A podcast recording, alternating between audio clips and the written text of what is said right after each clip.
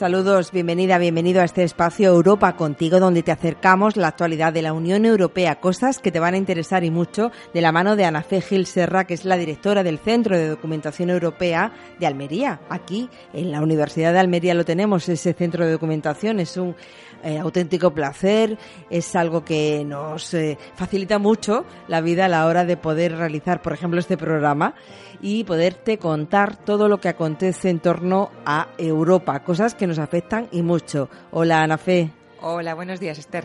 Buenos días. Bueno, vamos a empezar como siempre hablando de las preferencias de los usuarios durante el mes de septiembre de vuestra página web. Sí, es una noticia que hemos publicado esta mañana, como ya sabes y lo sabrán también nuestros oyentes.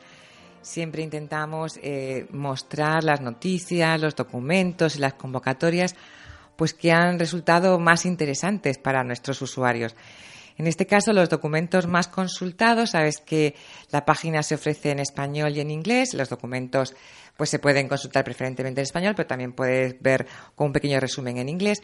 Pues el más, el más consultado ha sido una infografía preciosa que yo recomiendo que se vea sobre las lenguas oficiales de la Unión Europea.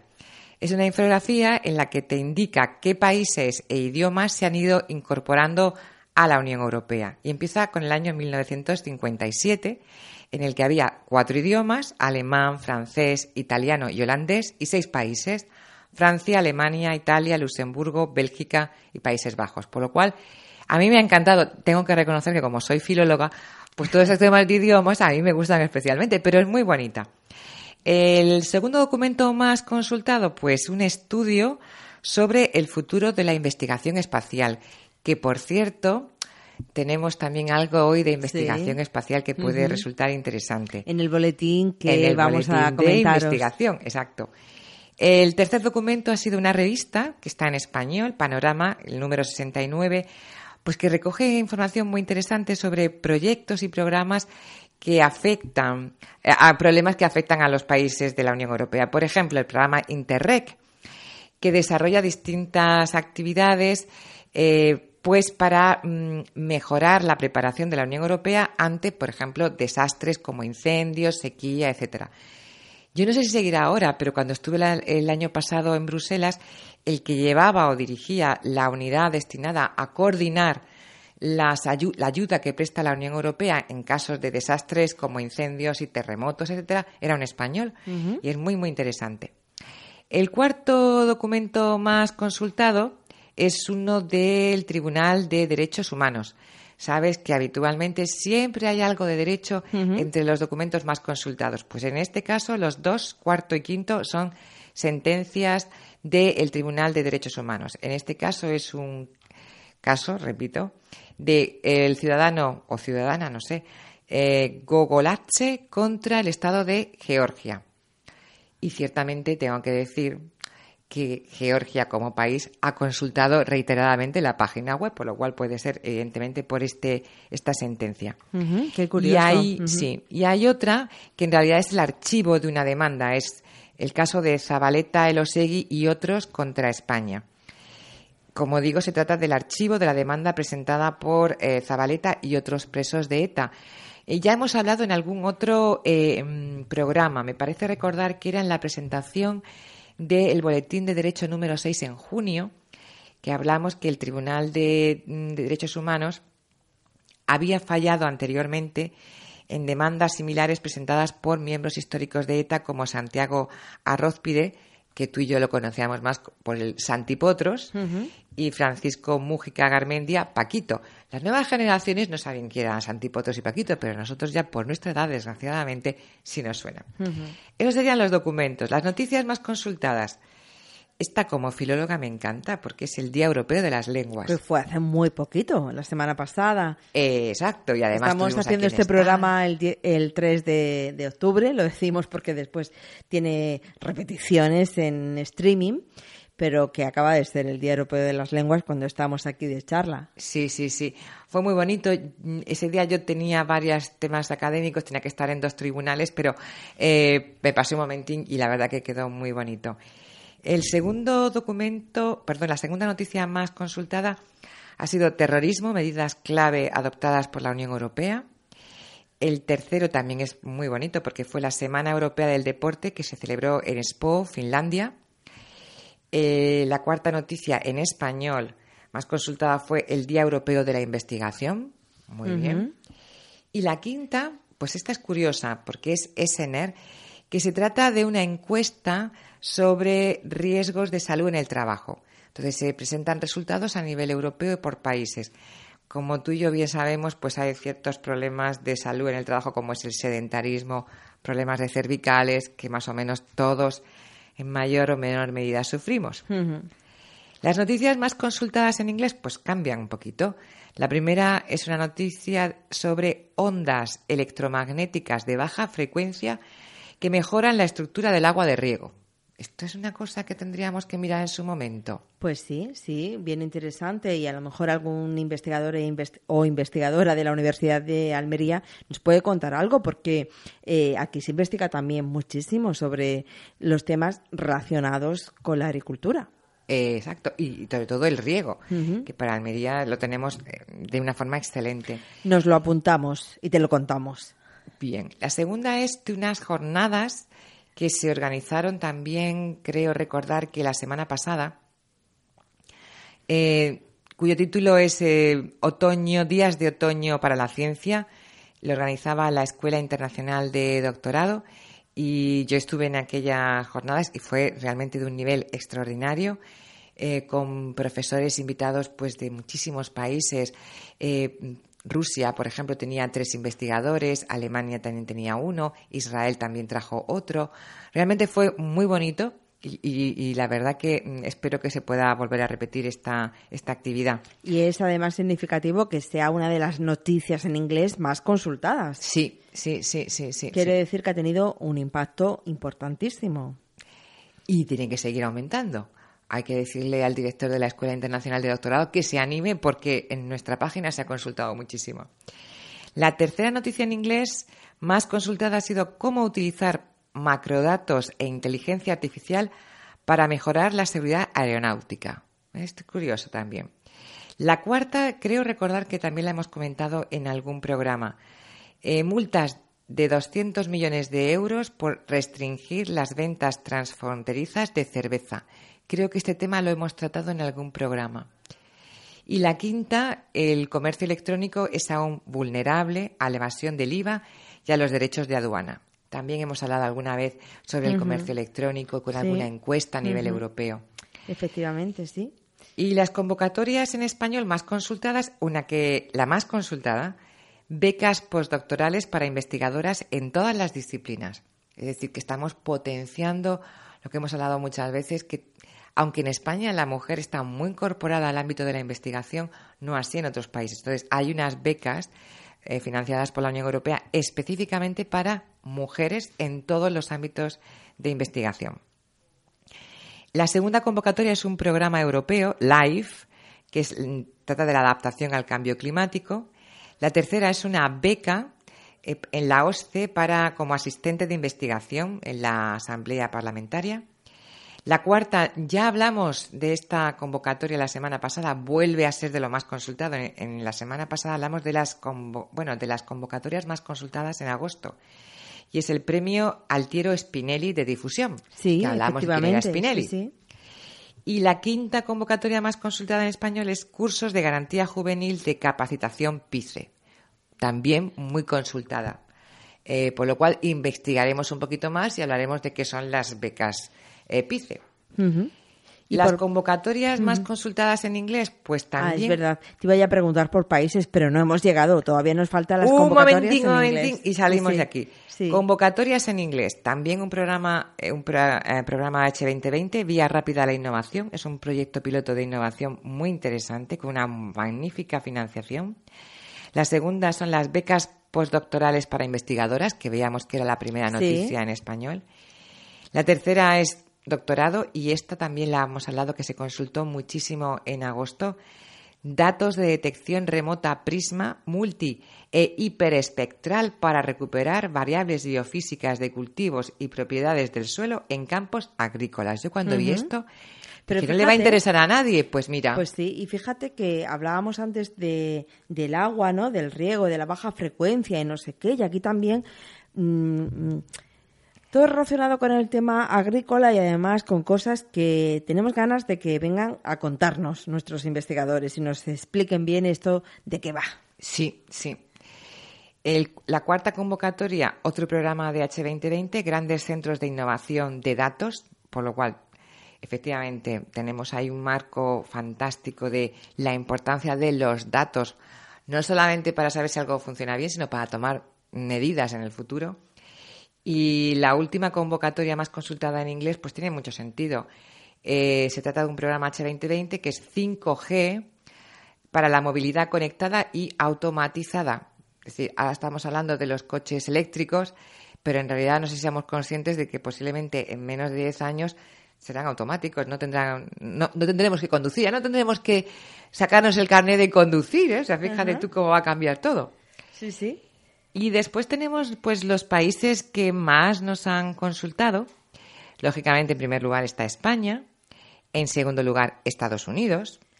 Eh, ya se empieza a ver aquí una mezcla entre eh, Latinoamérica y Europa. Recuerdas que en agosto decíamos se nota que hay vacaciones en Europa y que es invierno en Latinoamérica.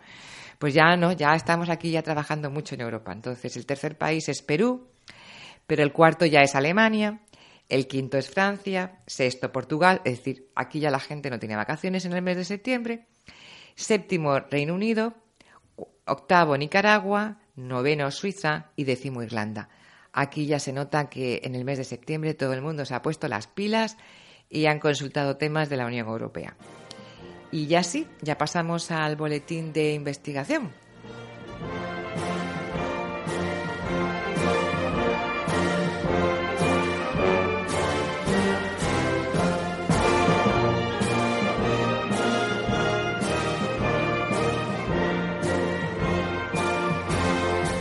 Estos boletines que hacéis desde el Centro de Documentación Europea para aglutinar noticias por áreas y así hacérselo más fácil a quienes consultan, aunque hay que decir que el buscador que tenéis en la página es fantástico y que te lleva directamente a lo que a ti te interesa.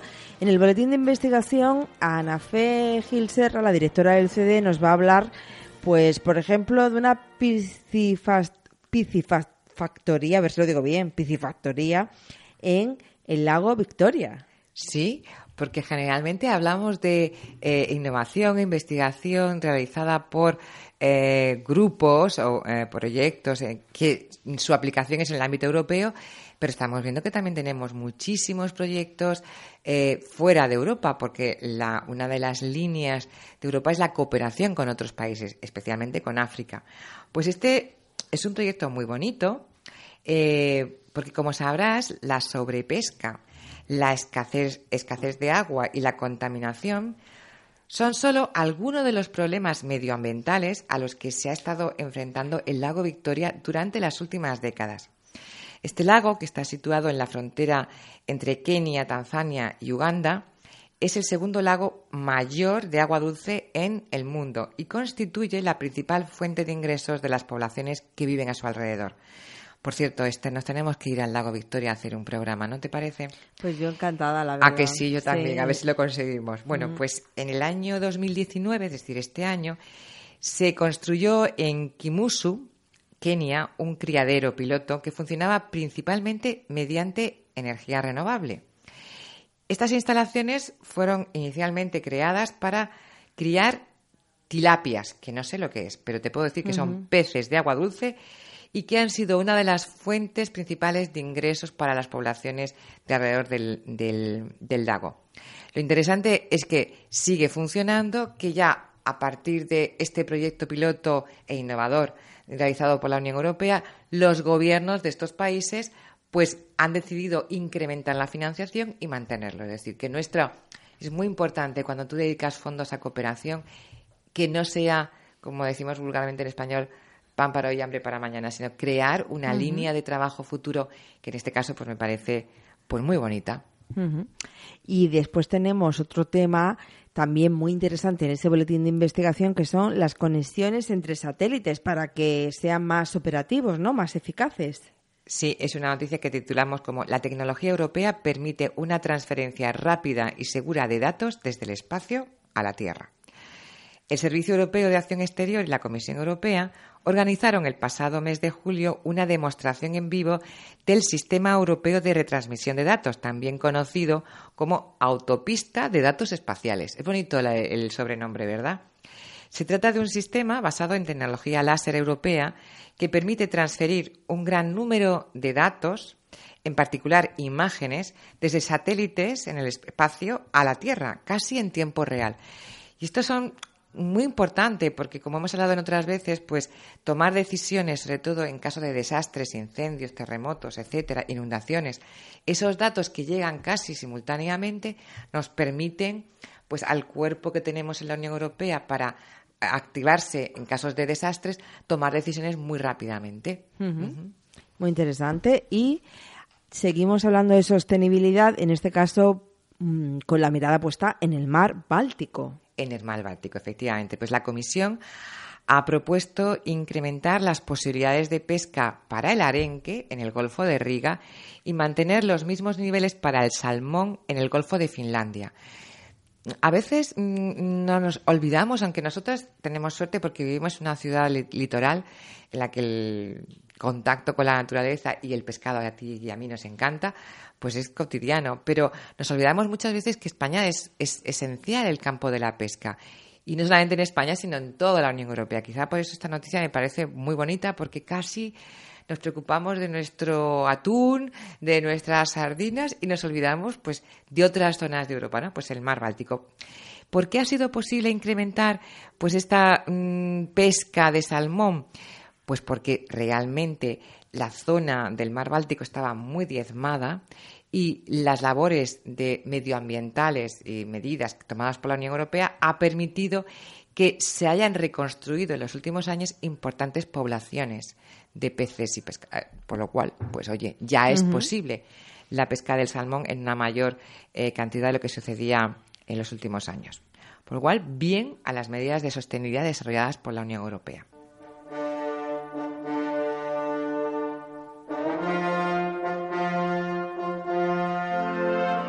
Y vamos a conocer ahora dos convocatorias, también en investigación. Sí, dos convocatorias que reúne este. Son muchas las convocatorias que reúne este boletín, por lo cual quien quiera tener más información, pues yo le invito a consultarlo. Yo he seleccionado dos. La primera es una convocatoria para un programa destinado a registro de enfermedades raras para las redes de, referencia europea. Este, este programa lo que intenta es recabar información sobre enfermedades raras y optimizar la calidad de los registros existentes. España yo creo que es uno de los países más concienciados en el tema de enfermedades raras, pero está bien saber que también la Unión Europea está desarrollando programas para mejorar nuestro conocimiento y sobre todo el recabar datos sobre estas enfermedades. Y tenemos también otra convocatoria eh, del programa Formación y Educación en Tecnologías Cuánticas el objetivo de este programa es crear una agenda paneuropea para el desarrollo de un máster en tecnología cuántica que cubra las necesidades presentes y futuras de la industria europea. El resultado final es presentar un proyecto piloto o un programa piloto de máster que incluya al menos a cinco Estados miembros de la Unión Europea.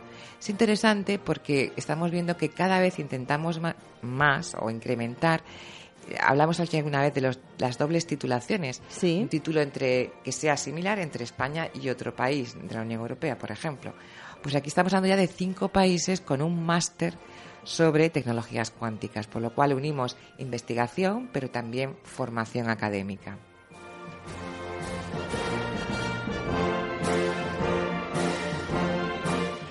Y en este programa sí vamos a tener de nuevo estadísticas que nos encantan porque, bueno, lo que hablábamos de los datos, qué importantes son para poder tener una idea más eh, real, más cercana a la realidad de lo que ocurre. Y vamos a hablar de contaminación, de la exposición de las ciudades a la contaminación. ¿Qué dicen las estadísticas? Mira, son datos del año 2017, menos en el caso de Islandia, que son del año 2016, pero son eh, sorprendentes en alguna medida, ¿no?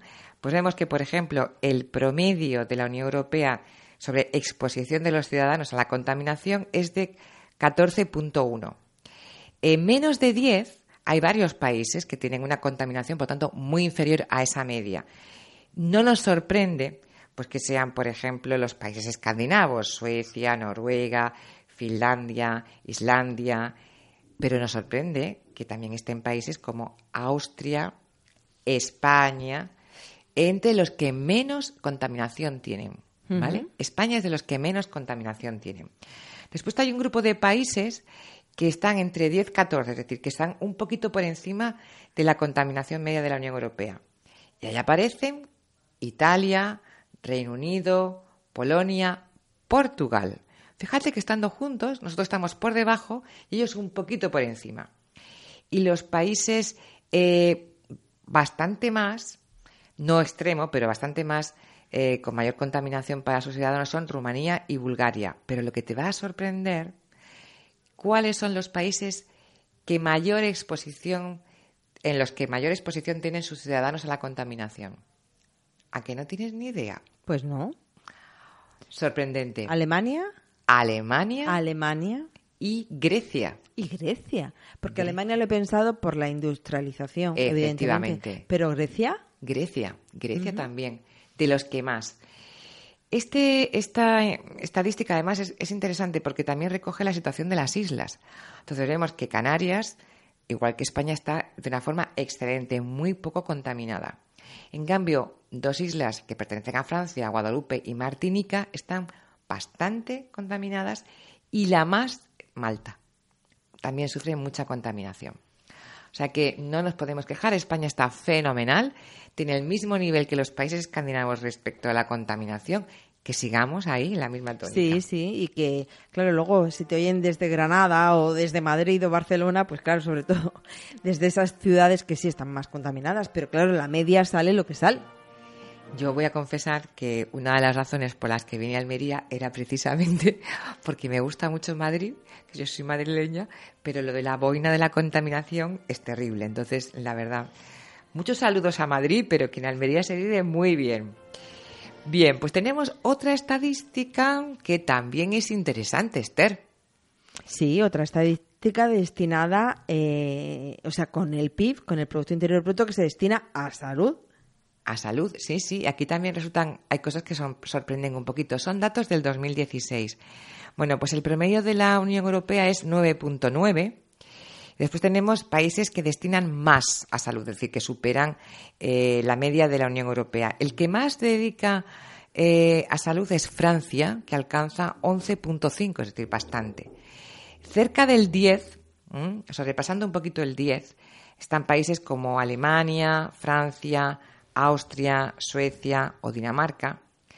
Cerca del promedio de la Unión Europea, un poquito menos, es decir, por debajo del 9.9, pero casi igual, y por este orden, que también te va a sorprender, sería Reino Unido, Finlandia, Malta, Portugal, España e Italia. Es decir, que igual que veíamos que Portugal está un poco más contaminado, o por lo menos con mayor exposición a la contaminación que sus ciudadanos, que los españoles, en este caso Portugal le dedica un poquito más a la salud, al tema de sanidad, que España. Pero Italia, desgraciadamente, está por detrás. Los que menos invierten en temas de sanidad, de salud, son Luxemburgo y Rumanía. Claro, Luxemburgo te sorprende, pero la estadística te explica. Esto es el porcentaje del PIB que dedica cada país.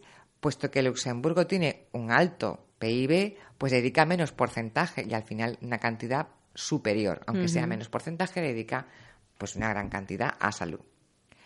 Y por último, yo quisiera recomendar una infografía, que también es muy bonita, del programa Horizonte 2020, que está destinada a los retos sociales. Y en este caso, pues habla de medio ambiente. Entonces, es una infografía en la que te recoge todos los aspectos que supone preocuparse por el medio ambiente. Y cuando tomas medidas de sostenibilidad o de medio ambiente, pues tienes que tener en cuenta que también debes de tomar medidas que afectan a los modelos de gobernanza y modelos de negocio. Es decir, eh, los ayuntamientos ahora, por ejemplo, Madrid, pues tendrá que aplicar mm, una nueva visión de qué significa gestionar una ciudad de la envergadura de Madrid, pero con sostenibilidad. Por ejemplo, la aplicación del Internet de las Cosas, que ya lo hemos hablado varias veces, pues para, por ejemplo, la gestión del tráfico. Eh, también hay que tener en cuenta que afecta a la economía circular, a las tecnologías de reciclaje. Cualquier ciudad tendría que tener en cuenta la aplicación de las tecnologías de reciclaje. El patrimonio cultural lo estamos viendo con ciudades como Venecia. si queremos mantener la sostenibilidad, hay que tener, tener en cuenta patrimonio cultural, cómo vamos a recibir y en qué medida se queda la ciudad por ese turismo casi masivo. La gestión del agua, los procesos industriales, es decir, todo está unido y que no podemos tomar medidas exclusivamente en un campo olvidándonos de los demás. Por lo cual, esa visión global de la sostenibilidad del medio ambiente pues me ha parecido muy interesante.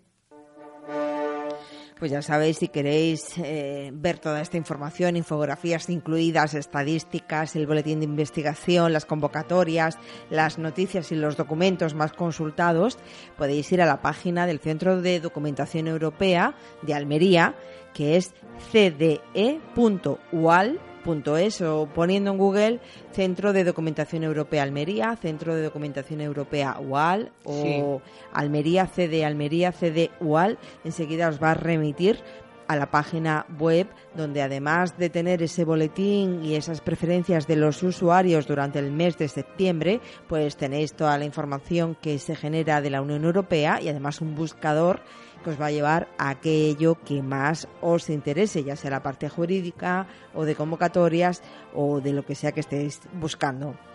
Ana Fe, pues eh, nos eh, volvemos a encontrar dentro de 15 días. Perfecto.